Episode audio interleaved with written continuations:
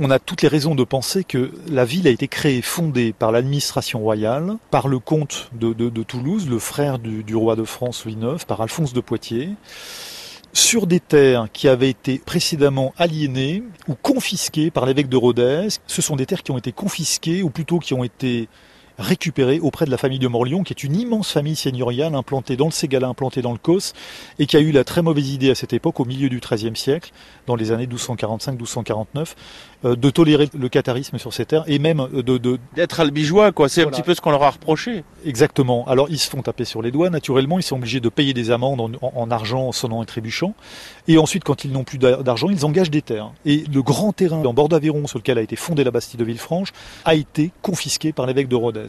Et la première chose qu'il a faite lorsque les premiers habitants sont installés dans la Bastide, dans ce lotissement urbain, c'est d'excommunier les habitants et de maudire la ville.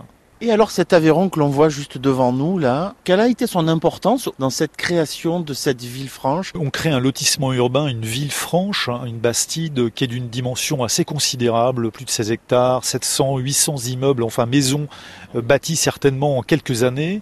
Et naturellement, il faut de l'eau, il faut de l'eau en quantité, il faut de l'eau pour le bétail, il faut de l'eau pour les gens. On va bâtir, on va aménager des moulins, des poceries, des tanneries, il y a des potiers, il y a des bouchers, tout ça réclame de l'eau, on va moudre du grain, euh, on va également découper du bois, énormément d'activités qui consomment de l'eau. Et puis là, on, se trouve euh, tous les deux en bord de, l'Aveyron et derrière ces murs ou derrière ces petites maisons, ces petites cabanes, existent des jardins qui ont été donnés aux premiers habitants. Donc il y a 600, 700 euh, jardins qui font entre voilà 200 mètres carrés, 800 mètres carrés. Certains ont été agrandis, d'autres ont été diminués un peu, mais on avait une parcelle pour bâtir sa maison lorsqu'on s'installait. Et puis on avait un terrain pour aménager un jardin de subsistance. Donc c'est un vrai contrat social qui se développe dans une bastide lorsqu'on s'y installe. Et ça, c'est euh, valable dans toutes les bastides fondées par le pouvoir royal français, ou même par une autorité comptable, une abbaye, ou même par les souverains anglais. Et puis, il y a l'arrivée bah, du pont. Alors l'église va se construire progressivement et au départ la ville effectivement ne dispose pas de pont, elle dispose de trois guets et naturellement en période de crue euh, on peut pas on peut pas transporter, on peut pas franchir.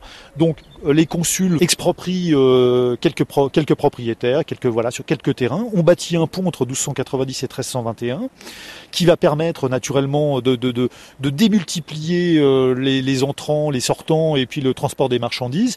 Et la ville va véritablement devenir une ville à fort rayonnement économique, commercial, et financier, et il va devenir une ville de pouvoir après la construction du pont.